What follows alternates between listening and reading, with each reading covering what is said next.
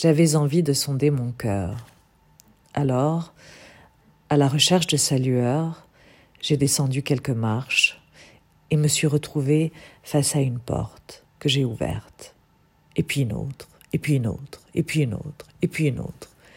Et puis à la centième porte, je me suis retrouvée face à une porte close.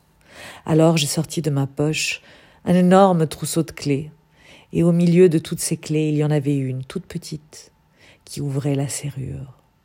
Et avec un grand soulagement, un grand enthousiasme, je pousse la porte et me retrouve enfin face à une autre porte.